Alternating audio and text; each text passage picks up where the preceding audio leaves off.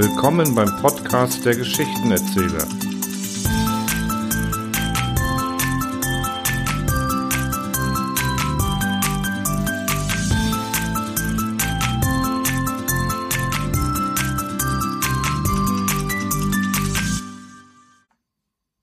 Der heiße Soldat. Es war keine Kleinigkeit für die Militärärzte gewesen, all die verwundeten Fremdenlegionäre zu verbinden. Die Anamiten hatten schlechte Gewehre, und die Flintenkugeln waren fast immer in den Leibern der armen Soldaten stecken geblieben. Die medizinische Wissenschaft hat in den letzten Jahren große Fortschritte gemacht. Das wussten selbst diejenigen, die nicht lesen und schreiben konnten, und sie unterwarfen sich, zumal ihnen nichts anderes übrig blieb, willig allen Operationen. Zwar starben die meisten, aber immer erst nach der Operation und auch dann nur, weil die Kugeln der Anamiten offenbar vor dem Schuss nicht aseptisch behandelt worden waren oder auf ihrem Wege durch die Luft gesundheitsschädliche Bakterien mitgerissen hatten. Die Berichte des Professors Mossschädels, der sich aus wissenschaftlichen Motiven und von der Regierung bestätigt der Fremdenlegion angeschlossen hatte, ließen keinen Zweifel daran zu. Seinen energischen Anordnungen war es auch zu verdanken, dass die Soldaten wie auch die Eingeborenen im Dorfe nur noch im Flüsterton von den Wunderheilungen des frommen indischen Büßers Mukopodaya sprachen.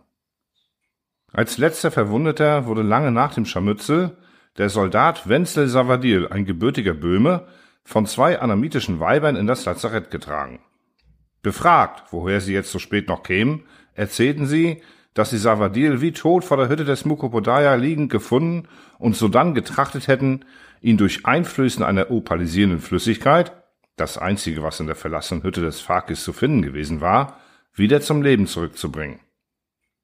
Der Arzt konnte keine Wunde finden und bekam auf sein Befragen von dem Patienten nur ein wildes Knurren zur Antwort, das er für die Laute eines slawischen Dialektes hielt. Für alle Fälle verordnete er ein Klistier und ging in das Offizierszelt. Ärzte und Offiziere unterhielten sich ausgezeichnet. Das kurze, aber blutige Scharmützel hatte Leben in das alte Einerlei gebracht. Mossschädel hatte eben einige anerkennende Worte über Professor Charcot, um die anwesenden französischen Kollegen nicht sein deutsches Übergewicht nicht allzu schmerzlich fühlen zu lassen, beendet, als die indische Pflegerin vom Roten Kreuz am Zelteingang erschien und in gebrochenem Französisch meldete, Sergeant Henri Sapolot dort. Trompeter Wenzel Savadil, 41,2 Grad Fieber.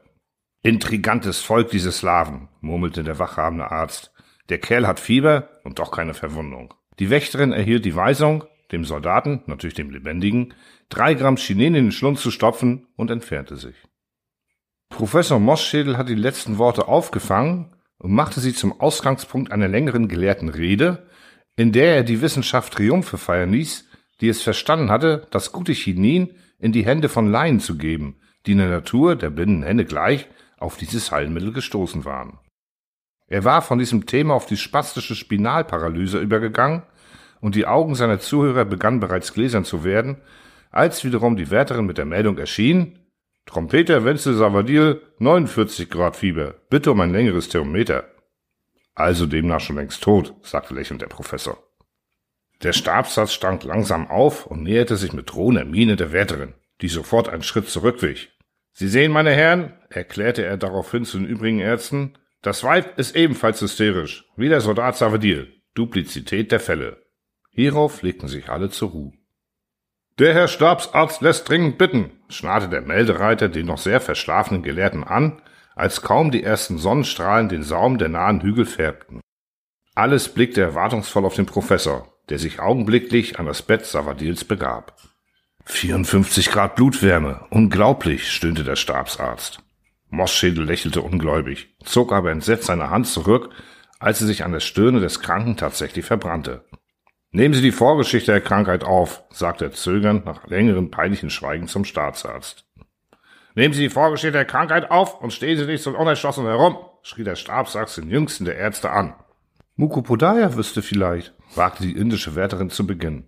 Reden Sie, wenn Sie gefragt werden, unterbrach sie der Stabsarzt. Immer der alte, verdammte Aberglauben, fuhr er zu Moschel gewendet fort.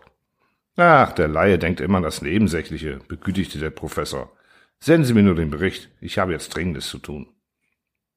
Nun, junger Freund, was haben Sie eruiert? fragte der Gelehrte den Subarzt, hinter dem sich eine Menge Offiziere und Ärzte wissbegierig in das Zimmer drängten. Die Temperatur ist inzwischen auf 80 Grad gestiegen. Der Professor machte eine ungeduldige, abwehrende Bewegung. Nun?